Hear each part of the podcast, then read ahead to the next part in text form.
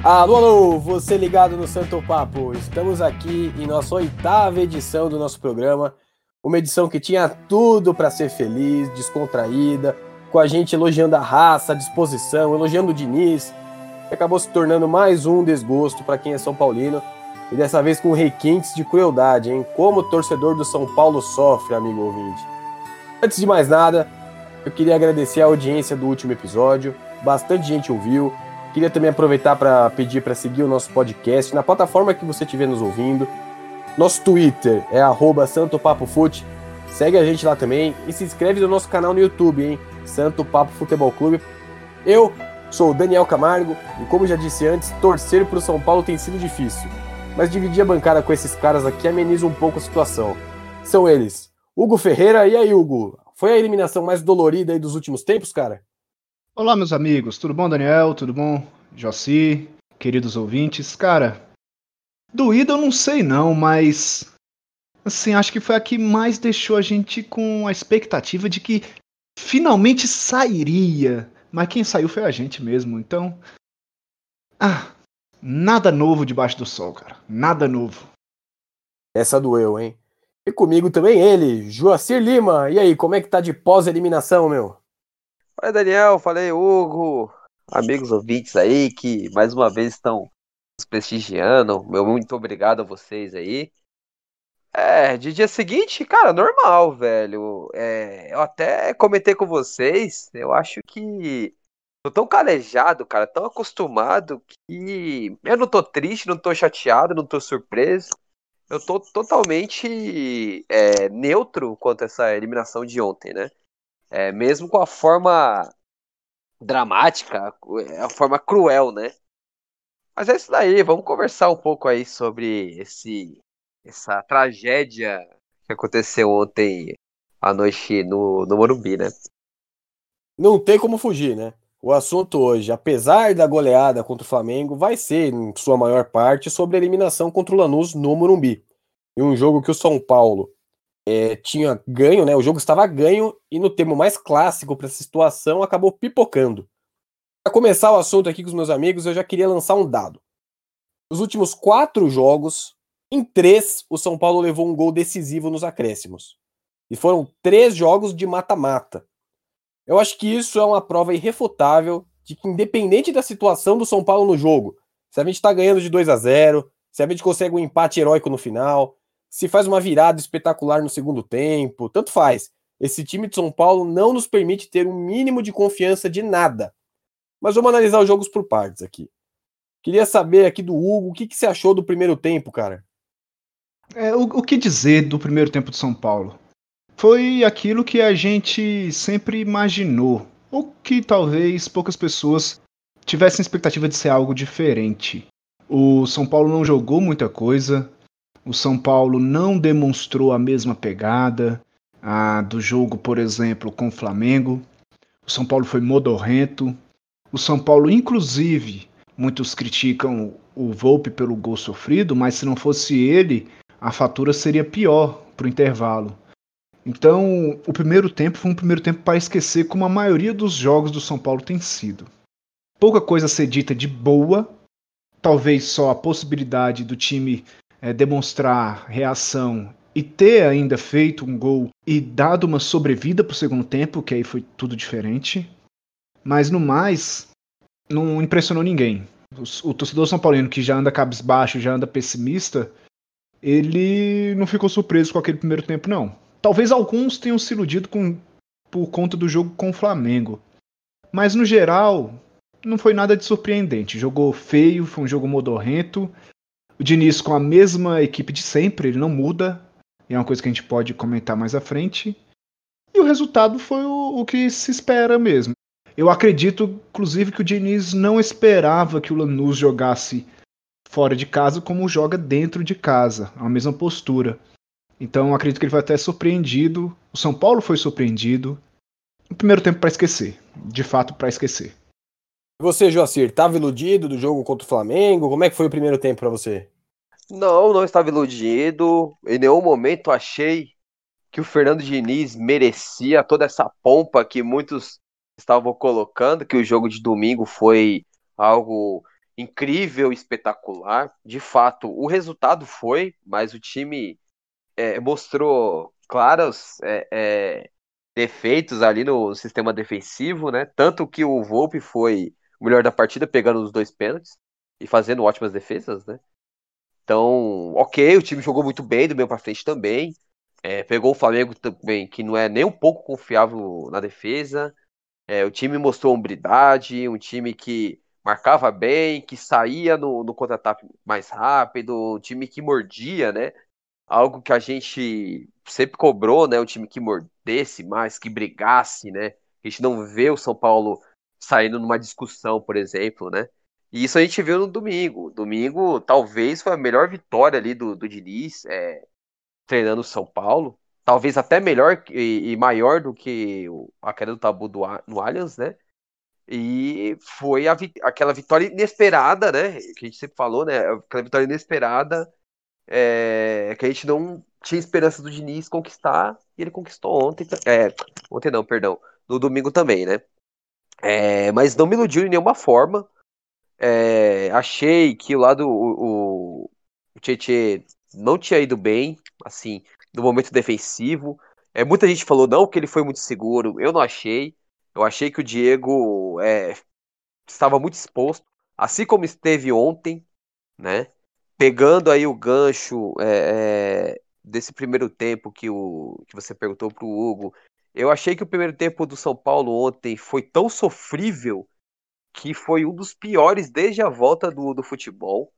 Um time que praticamente, assim, metade do jogo não conseguia passar do meio de campo contra o Lanús, que sentiu o, o físico depois, né, de um time que é, esteve sete meses parado é, e não jogava profissionalmente, né? É, mas achei um primeiro tempo totalmente péssimo, péssimo mesmo. São Paulo achou um gol lá no, naquela é, bola levantada no escanteio que o Daniel Alves fez o gol. No mais, teve aquela outra jogada de cruzamento que passou do meio da área. Eu não lembro nenhuma outra jogada assim clara de gol, né? É, para mim, esse primeiro tempo contra o Lanús, o Lanús conseguiu ser um pouco mais é, é, dominante até que o River Plate, né? É, na minha opinião, óbvio. Só que não tem uns jogadores da mesma qualidade que o Galhardo tem na, no comando do, do River também. E o gol do Vol, o primeiro gol que o, que o Volpe levou, aquele gol que era assim. É, é, eu não coloco como falha, mas um goleiro melhor posicionado é, pegaria. Esse é um defeito do Volpe, né? Eu acho que o Volpe ele é muito passivo. Passivo, não sei se passivo é a palavra correta, mas é um cara que ele ele sempre ele se joga muito, ele não tá bem posicionado. Ali, se ele, talvez se ele tivesse dado três passos antes para pular, ele teria chegado na bola, né? Ele demora muito para pular e nisso a bola passa. É essa sensação que eu, que eu tenho em alguns gols, que não são falhas como de ontem, e ontem foi a mesma forma, né? Mas a gente pega o primeiro tempo do São Paulo defensivamente, o time totalmente frouxo, as laterais é, totalmente frouxas, a parte, tudo de positivo que a gente viu do time mais vertical, que saía rapidamente, não tinha dessa forma. O Lanús oferecia as costas dos zagueiros e dos laterais, que era algo que a gente cansou de falar aqui no, nos nossos programas. E o São Paulo não soube explorar essa bola, é, esse lançamento mais comprido. Enfim, o primeiro tempo de São Paulo ontem foi uma negação, cara. Foi uma coisa assim. É, é, ter virado 2 a 1 um foi um milagre que poderia ter virado 3, é, 4 tranquilamente.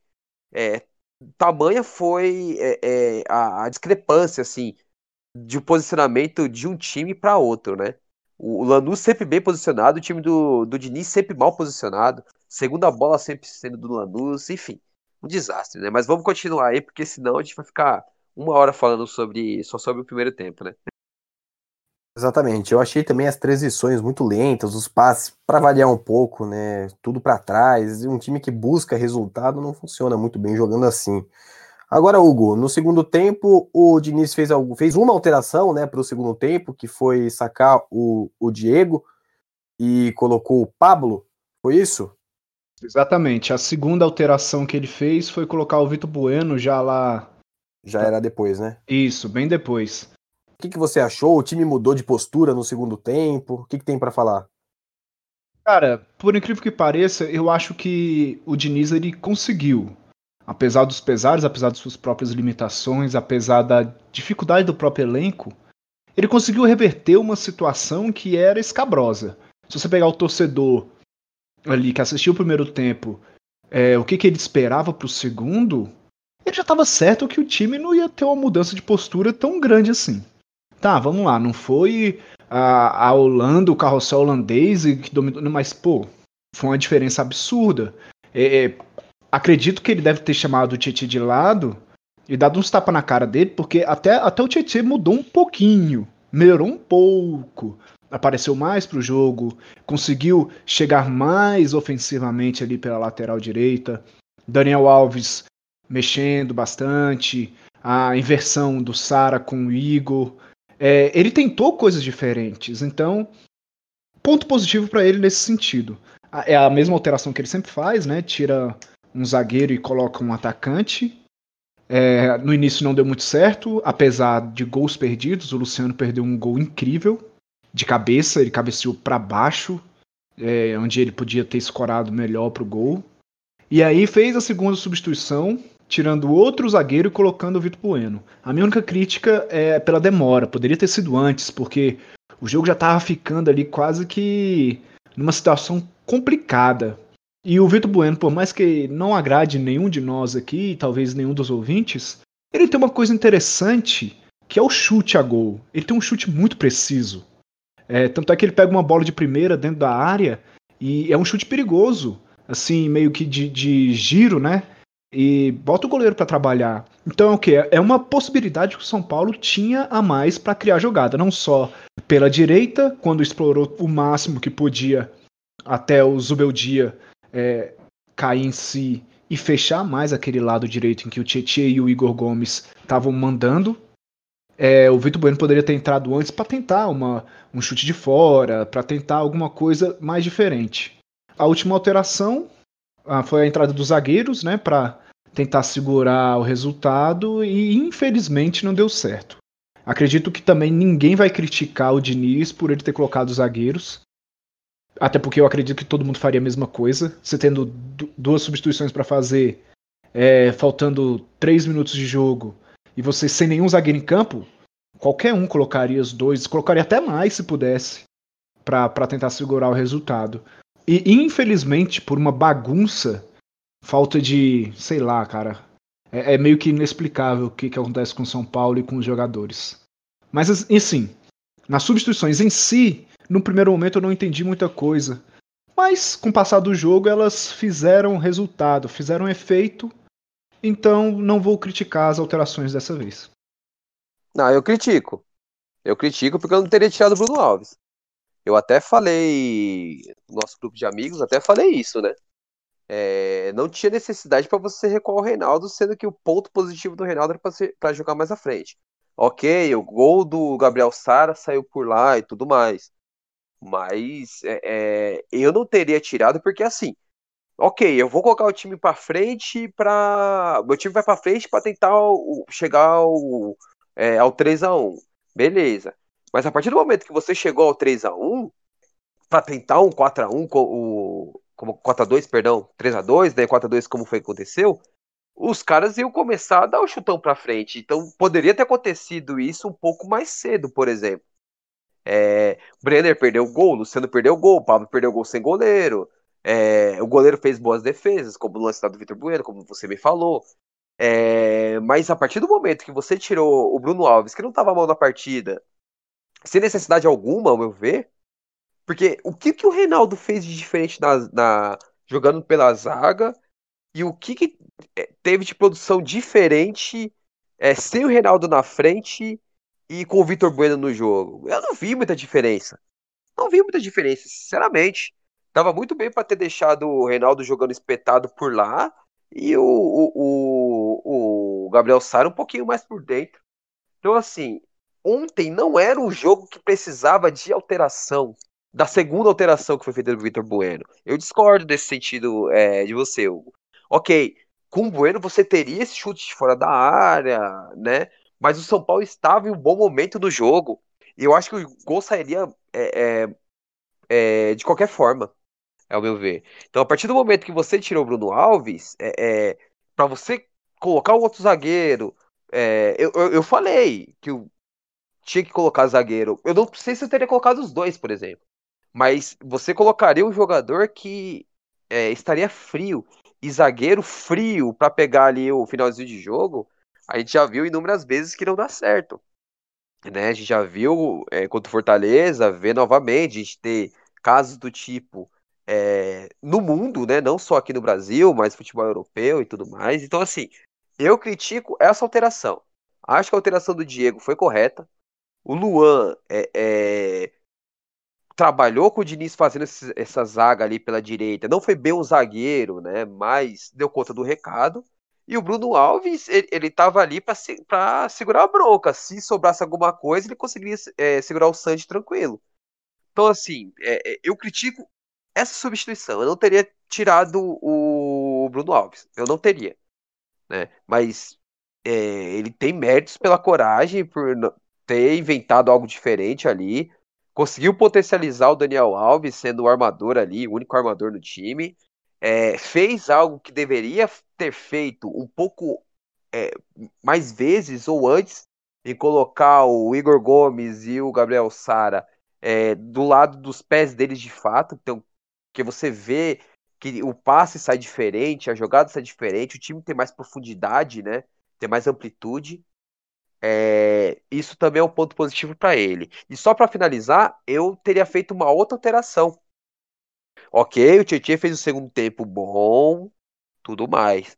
Só que ele passava só na boa. Era para ter colocado o Igor Vinícius.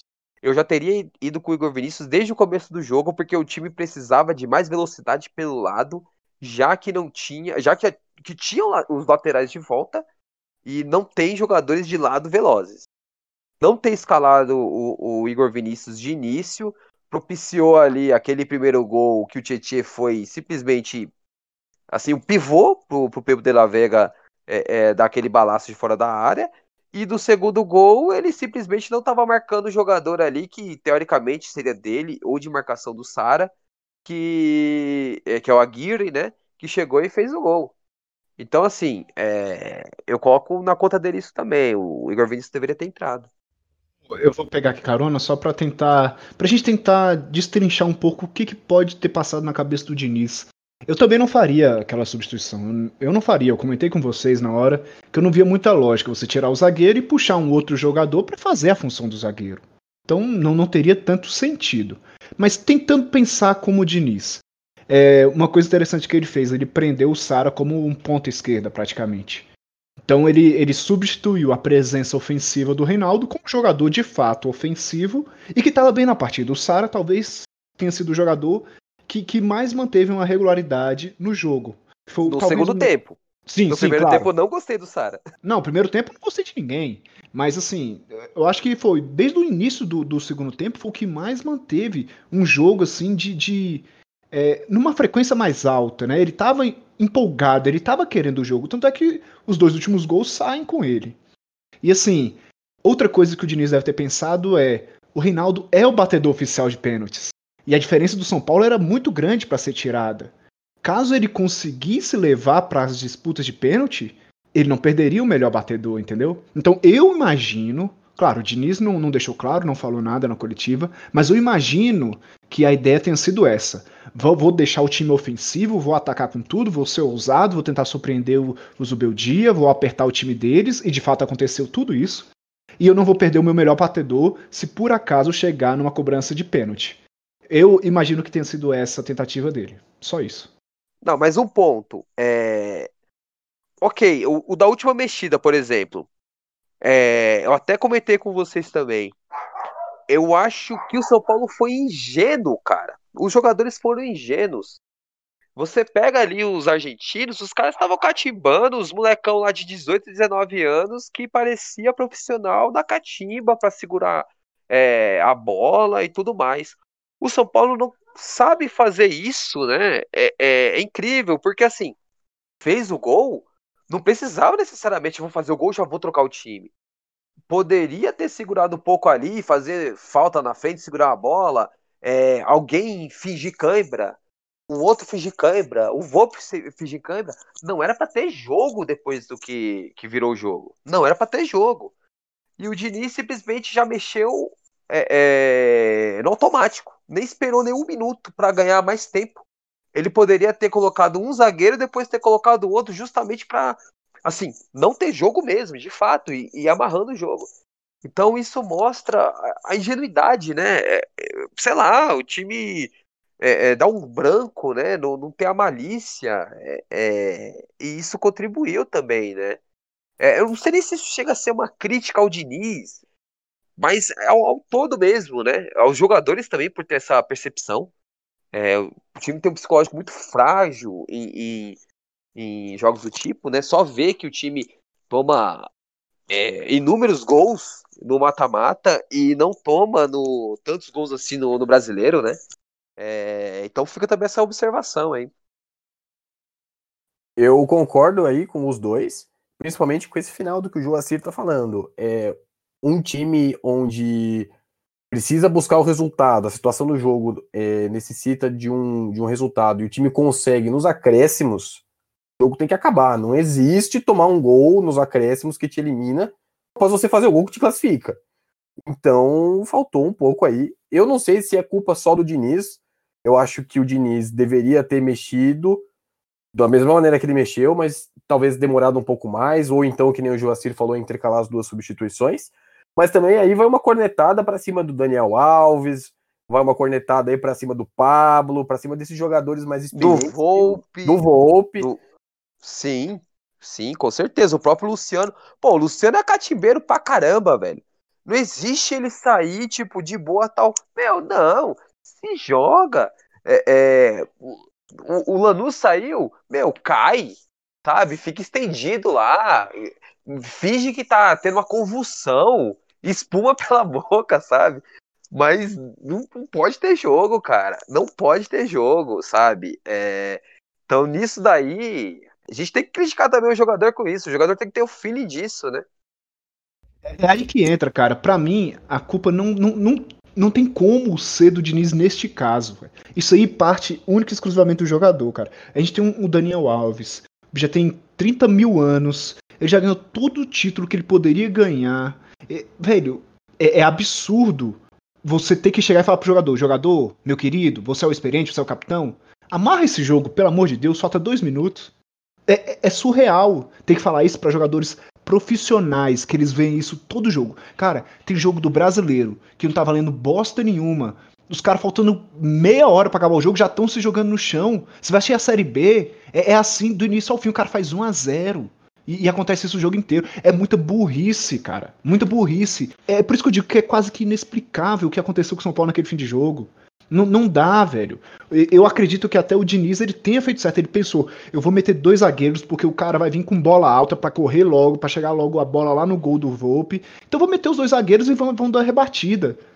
Mas parte também da, do, do, do, jogador que tá entrando e dos que já estão em campo falar: cara, a gente já conseguiu o objetivo, a gente foi além do que era esperado.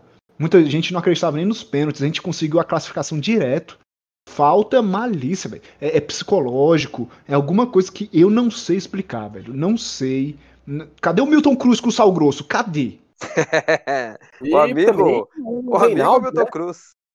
O Reinaldo, o cara que arruma confusão o jogo inteiro de Campeonato Brasileiro. Agora que é pra ele? arrumar confusão lá, Cadê confusão. Ele? Pra dividir com a Argentina e depois dar uma peitada para amarrar o jogo. Pois Nossa é, senhora. pois é. Pois é. E só para complementar aqui, é, é, eu também vou deixar um outro adendo pro Diniz. É, é, porque assim, na entrevista aí do Sport TV, ele falou que não tem distinção de jogar dentro e é, jogar dentro e fora de casa, não.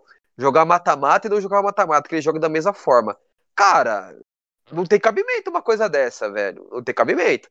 Você pode ver que o Suberlia, ele, ele estudou o São Paulo muito bem para matar o São Paulo no primeiro tempo, ok. O time morreu fisicamente no segundo, mas matou dessa forma. Então, até nisso você tem que é, é, ter, né? Eu acho que isso também, de, de, saber catimbar, saber a hora de amarrar as coisas e tal, eu acho que isso também é uma conversa que você tem com os jogadores, um treino diferente. É, ontem não precisava ter ido com o time completo de novo, poderia ter preservado o Diego, é, é, poderia, que nem eu falei, Igor Vinícius, é, enfim, é, é, também eu, eu fico é, receoso dessa forma. Enquanto o Diniz ficar com esse pensamento que o jogo de pontos corridos é a mesma coisa do que mata-mata. Enfrentar o time brasileiro é a mesma coisa que enfrentar o time argentino outro, e, e, outro tipo. Eu não vou ter um, um, uma estratégia diferente, vou jogar da mesma forma. Enquanto ele continuar com esse pensamento, cara, ele não vai para lugar nenhum. Desculpa, ele vai ficar é, é, girando que nem um cachorro para tentar pegar o próprio rabo e não vai sair do lugar. Concordo também. O Diniz também é um técnico que não tem quase nada de experiência em torneio internacional. O que, que ele sabe de enfrentar time argentino, não é mesmo? Mas agora queria, já dando sequência aqui no nosso assunto, Hugo, quem foi o melhor e o pior da nossa eliminação aí? No primeiro tempo, apesar do gol sofrido, e aí eu vou discordar de novo. Hoje a gente tá discordante, hein, cara? O São Paulo causa tretas entre, entre São Paulinos. É, sobre o gol, eu acho que o Volpe foi pego meio que no contrapé. Ele joga adiantado, todo mundo sabe disso. E, e eu acho que é mais um ponto positivo pro Pepo de la Vega, que ele deve ter estudado. E, e, qualquer técnico decente sabe, cara, usar os pontos é, do outro time a seu favor. Uma batida daquela, de onde ele estava, não é algo que, que ele chega e vê, tá, vou tentar aqui, vai que dá. Não, cara, aquilo lá é uma oportunidade que ele esperava e ele acertou Concordo. um chute certíssimo, porque ele sabe que o Volpe joga adiantado. O São Paulo joga assim a vida inteira. O Diniz não muda a forma do time jogar, nunca. Então, sim, sim. o Volpe, e, o Volpe tava adiantado, foi pegando no contrapé, porque ele tava recuando. Na hora que ele. Só você vou... pode ver que ele tá com um pé mais atrás do que o outro. Ele não tá. Só, só vou te interromper rapidinho. Rapidinho, rapidinho. É induzir o erro, né? Ele fez de uma forma para induzir o São Paulo ao erro para conseguir o é, resultado no erro, né? É, claro. Foi isso que ele fez, mas desculpa aí, continua, continua. E, e, é isso, ele foi meio pego de, no contrapé, voltando, né, para tanto que os goleiros que nos ouvem aí, ele não tava com a base feita. O goleiro tem uma base firmada para ele poder então dar os passos para o lado e o salto. Ele não estava, ele estava ainda recuando e aí isso prejudica na, na, hora do salto dele. Tanto que se ele tivesse com a base feita, ele conseguiria pegar aquela bola tranquilamente, apesar de ter sido um baita de um chute com curva de fora da área, etc. Mas ele pegaria, é, esperando o chute. Então, no primeiro tempo, talvez fosse ele, porque ele salvou o São Paulo mais duas vezes né? Uma, uma cabeçada ali a queima-roupa, que ele defendeu muito bem, uma outra que foi quase no travessão que ele espalmou. Mas é, o meu voto vai pro, pro Sara. De fato, o Sara é, não jogou muito bem no primeiro tempo, como quase ninguém do São Paulo jogou. Mas no segundo tempo ele conseguiu meio que levar o time a ter esperança e, e de fato conseguiu dar esperança porque os gols saíram dele. É, tem o passe do Daniel Alves pro gol do Pablo, claro, que deu um pouco de sobrevida, mas sem o do Sara logo depois, o tempo já seria esgotado, né? Que ele faz o jogado, o jogador faz contra, e no, no quarto gol em que ele faz de cabeça, aparecendo muito bem, muito bem ali pelo lado esquerdo. Jogou muito bem, para mim o melhor foi o Sara. E o pior? Ah, rapaz, o pior. Bem lembrado, Luciano. Luciano foi, foi. Luciano e Brenner não foram tão bem. É, o Luciano porque ele aparece mais pro jogo, ele errou mais que o Brenner, que fica mais posicional. Então, é, o pior do jogo para mim é o Luciano mesmo. E erra um gol incrível. Um incrível, incrível. Pior do que o que o Breno errou, porque o Breno, o Brenner, o Brenner estava pressionado pelo zagueiro. O Luciano erra um gol muito mais feito. Não tanto quanto o do Pablo, mas muito feito. Pra mim, já adiantando, fui eu que lembrei o Hugo do Luciano. Para mim, o pior do, do, do jogo foi o Luciano. Ele, lembrando também que no primeiro tempo o Igor Gomes, eu acho que colocou uma bola para ele na, em condições de finalizar. E ele bateu pela esquerda do goleiro do Lanús também. Para mim, é um gol perdido. E o, o segundo gol, né, que ele perdeu de cabeça, para mim, o Luciano foi o pior da partida, sem dúvida nenhuma. E o segundo pior seria o Brenner. O melhor da partida, para mim, não tem como não ser o Gabriel Sara. Para mim, foi ele também, com uma menção honrosíssima ao Daniel Alves, né? Que finalmente fez o que se espera dele. Uma pena que o São Paulo não conseguiu essa classificação. E você, Jacir? Eu concordo tudo que vocês falaram aí sobre o Sara. É, já que ele ganhou como o melhor em campo. É, mas assim, é, eu vou dar um voto em outra pessoa, né? Mas assim, concordo plenamente. Eu acho que o segundo tempo do Sara foi um segundo tempo assim de jogador grande, né? É, ele. Não sei se vocês concordam, mas ele lembrou bastante a forma do Danilo, né? de um passe só, é, abrir para o companheiro, estar bem posicionado. É, no lance que saiu o gol do Daniel é, no quarto gol do passe do Daniel Alves, ele ficou mais ou menos um minuto pedindo a bola nas costas do zagueiro, é, do defensor ali, não sei se era de Plácido ali lateral, né? Justamente sabendo que o cara não ia acompanhar ele, né? O Danilo tinha muito disso, de estar bem posicionado, de ter uma visão futura, né? Então, assim, é, o segundo tempo do Sara foi sensacional. É, assim como o segundo tempo do Daniel Alves também foi muito bom. Foi o Daniel Alves que a gente quer ver de fato, né? Jogou muita bola no segundo tempo. É, mas, velho, eu preciso. Precisa dar os créditos ali é, e destacar a partida que o Luan fez, cara. O Luan fez uma partida absurda, absurda. O primeiro tempo do Luan foi assim sensacional. Ele desarmava e saía jogando numa naturalidade, sabe? É, sempre pressionado e conseguia girar, encontrar o companheiro livre. No segundo tempo recuado para zagueiro e assim fazia a dele, fazia de volante, subia às vezes de lateral. Ok, não foi tão preponderante ofensivamente, mas também não é só de ofensividade que se faz o jogo e também da parte tática, né? Então eu vou colocar o Luan, vou dar esse, essa moral pro Luan, porque ele merece, porque ele tá jogando muito, muito, muito. Acho que o Luan é o melhor jogador do São Paulo, não sei se o melhor, mas o mais regular desde o retorno dele como titular, né? É, no domingo também, contra o Flamengo, ele jogou muita bola, então assim, é, eu vou dar esse crédito pro Luan, né? Então vou colocar ele como esse melhor em campo, já que vocês já votaram no Sara, né? É, com respeito ao pior em campo, cara, é complicado, porque assim, que nem vocês também destacaram, o time teve bastante força de vontade ali no segundo tempo e tudo mais, né? É, Brenner perdeu os dois gols ali travados, é, o Luciano perdeu aquele gol ali inadmissível, né? Pô, velho, embaixo do gol, né, cara? É, é complicado, né? Mas eu vou deixar os dois de lado porque os dois têm crédito. Eu não gostei, mais uma vez, eu repito, acho que tem que ser preservado para o moleque não ser rotulado como novo Lucão. O moleque estava sendo é, é, um destaque depois da lesão do Juan Fran e da lesão do Igor Vinícius. Começou a jogar mais desprotegido com o Tietchan ali pelo lado. E vem numa decadente. Eu preservaria ele para esse jogo contra o Goiás, que é o Diego Costa, né? Depois que o Diego saiu, o Luan conseguiu ser mais seguro, né? Parece que o Diego tá sofrendo ali com com essa má fase ou más partidas, né? Então eu vou colocar aí essa esse rótulo aí com dor no coração por gostar muito do Diego e por ter plena certeza que ele vai dar a volta por cima, mas o meu voto vai pro Diego. Só lembrando que o, o Diniz assumiu para si, né, que ele preparou o Luan para esta fase que ele está vivendo hoje. Tá? Ai, pra quem ai. quiser, confira no Bem Amigos que teve aí essa semana. Você um ano ver. de preparação. Exatamente. Ele trabalhou o menino para que ele pudesse vir jogar isso tudo que todo mundo já sabia que ele jogava. E foi ser titular quando apareceu que ele ia sair, né? Que ele ia para Portugal. Aí o Diniz escalou. Aí ficou pronto o, preparo. É, ficou pronto rapidinho. Ficou pronto rapidinho. É, a diretoria deu uma carcada. É tipo aquela coisa que o chefe, ah, esse relatório vai ficar pronto quando?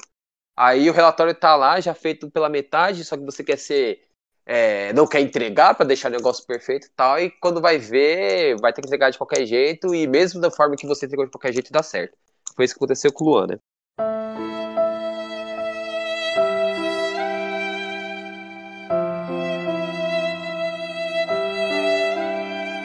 Bom, apesar da eliminação, a temporada continua para o São Paulo. Ainda temos duas competições onde São Paulo está até que bem, se for analisar os fatos. Tem o Campeonato Brasileiro, onde estamos com três jogos a menos em quinto lugar, podendo assumir a liderança se ganharmos eh, os jogos atrasados. E também tem a Copa do Brasil, onde estamos nas quartas de final, com boa possibilidade de enfrentar alguma das zebras que passaram. É, quando você estiver ouvindo nosso podcast, provavelmente na sexta-feira, já vai ter saído o, sorteio, né? A gente já vai saber quem vai ser o adversário de São Paulo. Mas a gente está gravando um dia antes do sorteio, não tem como a gente saber. Mas queria saber aqui do Joacir É, dá para ter alguma perspectiva na Copa do Brasil, no brasileiro? A gente consegue se iludir com alguma coisa? Cara, é, nos vídeos antigos, no nosso começo de lives, lá no, no início lá do, do, nosso canal no YouTube, acho que foi depois da eliminação do Mirassol. É, houve essa pergunta, né? Desde então, minha resposta é zero. Eu não tenho perspectiva de nada. Minha perspectiva é ficar ali no G6 aí do, do brasileiro, pegar um G4 no máximo, se classificar bem para Libertadores é, porque o Diniz não vai deixar uma terra arrasada e para o técnico seguinte, porque eu não acho que o Diniz fique, pegar esse trabalho que tem algo ali tá feito já, estruturado, e dar é, e tocar esse trabalho mais para frente para tentar coisas melhores em 2021, né? Então, assim, Copa do Brasil, meu, eu não consigo confiar num time que toma seis gols em um agregado de mata-mata.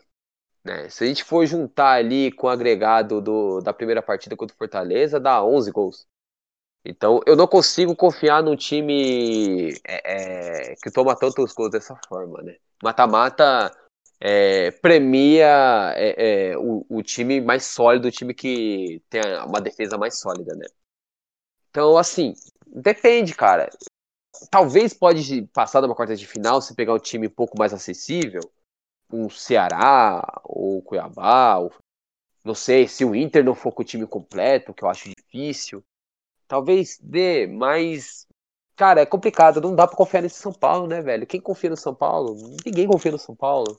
É, talvez só os torcedores mais é, clamorosos, né, que são muito passionais, a gente tem, a gente conhece, né, amigos, né, mas, assim, prognóstico para Copa do Brasil é que não chega aos finais. Não chega às finais. Tomara que eu queime a língua, tomara que chegue, tomara que saia dessa urucubaca aí, né? Mas eu acho muito difícil. E sobre o brasileiro, é o que eu falei. É manter essa toada, tem os três jogos a menos, dá para chegar à liderança, mas eu não consigo é, é confiar que esse time vá chegar ao título, porque o Diniz faz uma gestão fraca de elenco. O São Paulo não faz duas partidas seguidas fortes, coeso, é, partidas coesas, partidas que você. o time entra e você sabe que vai ganhar. E não consigo ver esse time como, como campeão brasileiro também. Então, para mim é isso. Se pegar ali uma vaga direta na Libertadores, é, tá perfeito, né? Acredito que a vaga direta na Libertadores é o mínimo que a gente pode esperar depois desse primeiro turno estranhamente bom do São Paulo, né? Ô, Hugo, dá para esperar alguma coisa? A gente sabe que você tá empolgado e crê no título da Copa do Brasil, né? Não, impossível ficar empolgado com esse time. É um erro que eu cometi ontem, um erro gravíssimo, né, nessa quarta-feira, foi acreditar que a gente passaria depois de ter feito aquele quarto gol. Eu, eu quebrei a minha própria regra de não criar expectativa com o São Paulo.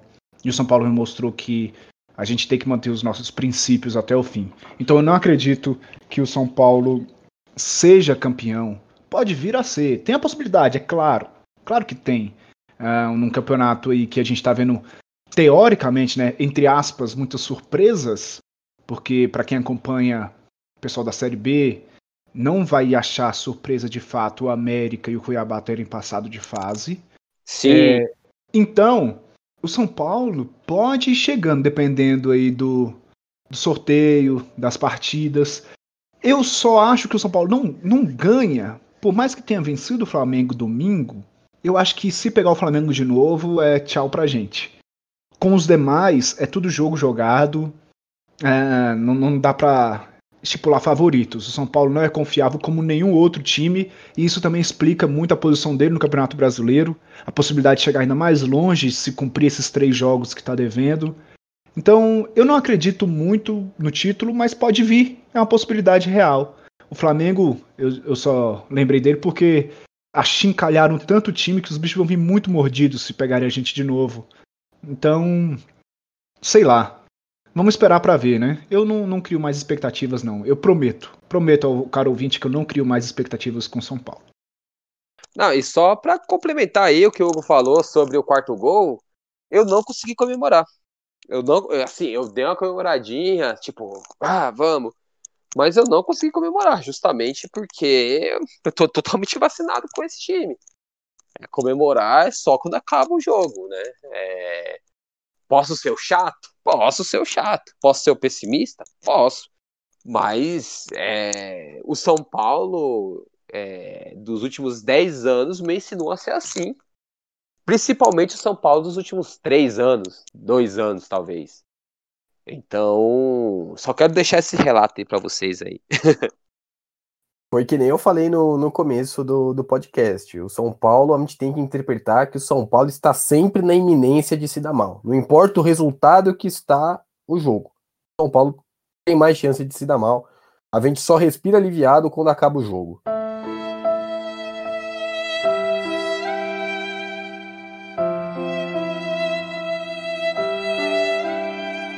Bom, dando sequência aqui nos nossos assuntos. O próximo jogo do São Paulo é inaugurando o segundo turno contra o Goiás, sábado às 19 horas no Morumbi. Lembrando que o Goiás é o lanterna da competição, com apenas duas vitórias em todo o campeonato. E aí, o que esperar desse jogo aí, Hugo? O que, que a gente pode esperar? Não sei, cara. Decepções? Surpresa? São Paulo é uma incógnita. São Paulo é um mistério. São Paulo é inexplicável. Então, eu não sei o que esperar desse jogo. Não, não sei mesmo. Claro, pela lógica, a gente está enfrentando o pior time do Campeonato Brasileiro. A gente está enfrentando, estará enfrentando a pior defesa do Campeonato Brasileiro. E o São Paulo de Diniz tem sido notório ultimamente por fazer muitos gols. Mas se a gente jogar contra a pior defesa, imagina-se que a gente faça mais gols do que leve. Então, cara, qualquer resultado que não seja a vitória é mais um vexame, sim. Não tem como. Não é inconcebível alguém que está na parte de cima da tabela não vencer o Goiás. Não dá, não dá. Independentemente da equipe, se tá brigando lá em cima, se quer pensar alto, tem que vencer o Goiás nessas condições que o Goiás está. E aí, Joacírio, como é que São Paulo vai para esse jogo? Você acha que o Diniz vai fazer alguma mudança? Cara, é só pensando aí o, o, o que o Hugo falou, é, eu concordo, cara. É, foi o que eu falei no, na questão ali do que você questionou, que você perguntou, desculpa, é, sobre é, o que esperar desses campeonatos. É, não tem como confiar nesse time é, e ter essa constância, né? É, ainda mais que vem com uma, uma, moral, né, o psicológico abalado depois do banho de água fria que aconteceu ontem com o gol no final do jogo, né? E vai ter a ausência do Daniel Alves também. Então, com a ausência do Daniel Alves, o Diniz vai mexer no time. Mas ele só vai mexer no time porque vai ter a ausência do Daniel Alves. Senão ele não mexeria no time. É, eu acredito que ele vai voltar com o Igor Vinícius na lateral e vai colocar o Tietchan no meio de campo para fazer o papel do Daniel Alves, né? Esse, esse é meu achismo. É, eu faria mais mexidas. Eu, como eu falei, preservaria o Diego para essa partida, porque eu acho que ele precisa recuperar ali o prestígio dele, a moral dele. Então, acho que é bom dar uma é, segurada nele. Pro lugar ali do, do Daniel Alves, talvez o Tietchan seja o nome ideal, não sei se eu colocaria o Nestor como é, é, titular logo agora, já que ele não teve uma sequência, ele poderia ser, ter sido titular na Sul-Americana, por exemplo. É, mas eu iria com ele, né? E tem que pensar no jogo da Copa do Brasil no meio de semana, né, velho? Então, vai com o pé no chão ou não vai com o pé no chão? Pablo ontem desencanou de novo, fez um. Começou mal, mas fez o gol e fez um jogo até aceitável no segundo tempo. Então, eu pensaria nele ali no lugar do Luciano. Volto a falar. Pouparia Luciano, porque o Luciano teve um problema ali na panturrilha. É um jogador que tem é, é, tendência à lesão, tem um histórico de lesões. E ele hoje é crucial para o time. Então eu colocaria ele como, como suplente. Eu não iria com ele de titular, né? Mas não vai ser isso que vai acontecer. Só vai colocar o Tietchan no lugar do, do Daniel Alves, o Igor Vinícius para lateral e, e vai até, até o fim, até quebrar o jogador, né? E para não perder a viagem, para não perder o, a mania, é, eu vou criticar o Diniz sobre isso, né? Porque você vê que não tem essa gestão de elenco, o jogador, o reserva quando entra, ele não sabe o que fazer porque não está habituado, né? Então, a partir do momento que você só tem os mesmos reservas, só esses reservas que entram, quando entra algum outro jogador, não dá outra dinâmica, né? Então, quero deixar essa, essa crítica também, mais uma crítica. Eu critico muito o Diniz. Tá louco. É o entusiasta do Diniz, o Joacir. Agora, estão acabando os nossos assuntos. Eu queria já agradecer você que nos ouviu até aqui, que nos aguentou mais uma semana, mais uma eliminação do São Paulo em casa. Queria reforçar para seguir o nosso podcast, o nosso Twitter, arroba Santo Papo Fute, e se inscrever também no Santo Papo Futebol Clube. Vai ter sorteio, tá legal. Segue lá, acompanha as lives pós-jogo, tá bem bacana. E aí, Joacir, alguma consideração final? Primeiramente, aí, deixar um abraço para os amigos ouvintes, um abraço para você, para o Hugo, mais uma vez aí por essa conversa desabafo, é, lamentação. Mas é isso, né? Infelizmente, torcer pro São Paulo se tornou isso. É, destacar aí o time sub-20, que não vem bem no Brasileirão sub-20. Um time um pouco mais enfraquecido, um time que está passando aí por uma intersafra. É, a maioria dos jogadores sub-20 aí, é, é, do começo, do final do ano passado, subiram para o time principal não tem idade para participar do, do, torneio atual. Então você tem o Thales, você tem o Patrick que começa a jogar, a Cachoeira, Juan, é, o, o, o, Gabriel Falcão se machucou, teve que operar e tudo mais. Então, com isso o time vem oscilando um pouco, né? Tomou uma troletada aí contra o Goiás no final de semana, né? No domingo, tomou 4 a 1 do Goiás lá em Goiânia. E hoje enfrenta o esporte, né? O jogo começou agora, na verdade, né? Começou agora às 7 horas. E no próximo, no próximo episódio a gente traz aí mais notícias aí sobre o Sub-20 e é, preparar aí os ouvintes que a gente vai fazer um programa especial. A gente prometeu, talvez até o final desse mês saia esse programa especial sobre Sub-20, né? E é isso, um abraço aí a todos. É isso aí, vai sair sim. A gente já está conversando para organizar um, um, podcast aqui dentro do Santo Papo mesmo sobre a base. E aí, Hugo, alguma consideração final, algum abraço? Eu sei que são milhões de ouvintes e todos são seus fãs. Oh, eu fico, eu fico realmente lisonjeado com tantos fãs do Santo Papo. Não são meus, são nossos. E se temos tantos fãs e ouvintes é porque o trabalho está sendo legal e a expectativa nossa é que nós não sejamos como São Paulo, que a gente não desanime você, que você continue ouvindo e que a gente continue dando um conteúdo de qualidade para vocês. Um beijo a todos e deem as opiniões de vocês, somos muito acessíveis. Grande abraço, pessoal. Pessoal, então o nosso programa vai ficando por aqui. Nos vemos na próxima sexta-feira para comentar os jogos contra o Goiás e provavelmente a partida de ida pela Copa do Brasil. Então é isso. Obrigado e até a próxima semana, porque aqui o papo é sagrado. Tchau, tchau.